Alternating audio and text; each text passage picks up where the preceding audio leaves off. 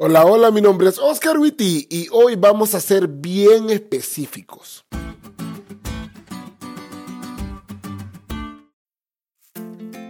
Feliz semana, chavos. Sin más que hablar, vamos a estudiar nuestro versículo de memoria que se encuentra en Daniel 11:35 y dice, también algunos de los sabios caerán para ser depurados y limpiados y emblanquecidos, hasta el tiempo determinado, porque aún para esto hay plazo.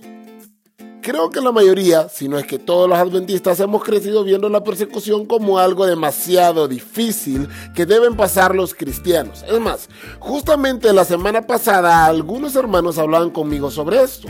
Pero al leer el versículo para memorizar de esta semana, espero que veas la persecución, cualquiera esta sea, como un momento para ser depurado, limpiado y emblanquecido.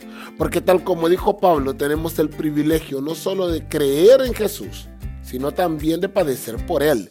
Y espero que al terminar el estudio puedas ver eso como un privilegio también. Muy bien amigos, la lección de esta semana está basada en el capítulo 11 de Daniel. Este capítulo ha sido un reto gigantesco para los eruditos a través de los tiempos, pero qué bueno que ha sido un reto para ellos porque ahora para nosotros es un poco más entendible. Hoy veremos solo algunas cosas que debes tener en cuenta a la hora de estudiar este capítulo tan especial y lleno de detalles. Número uno, tenés que leer este capítulo completo, no solo una o dos, sino todas las veces que sea necesario. Y vos me preguntarás, ¿necesario para qué, pastor?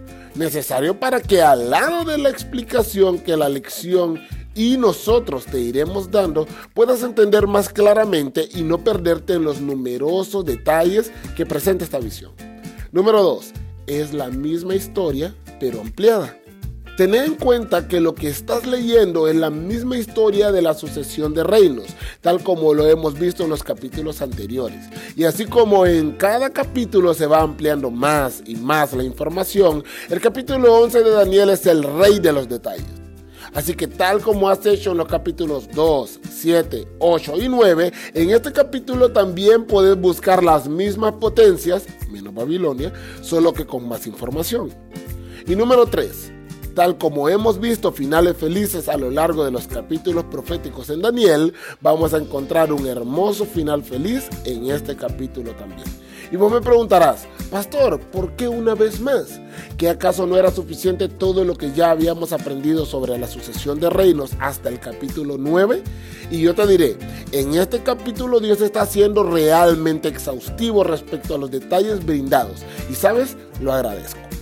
Porque para personas como yo que no entendemos todo a la primera, que Dios nos dé tantos detalles nos muestra su amor y su control como el Señor de la historia. Porque sí, eso es Dios, el Señor de la historia. Y me da mucha tranquilidad confiar en un Dios así.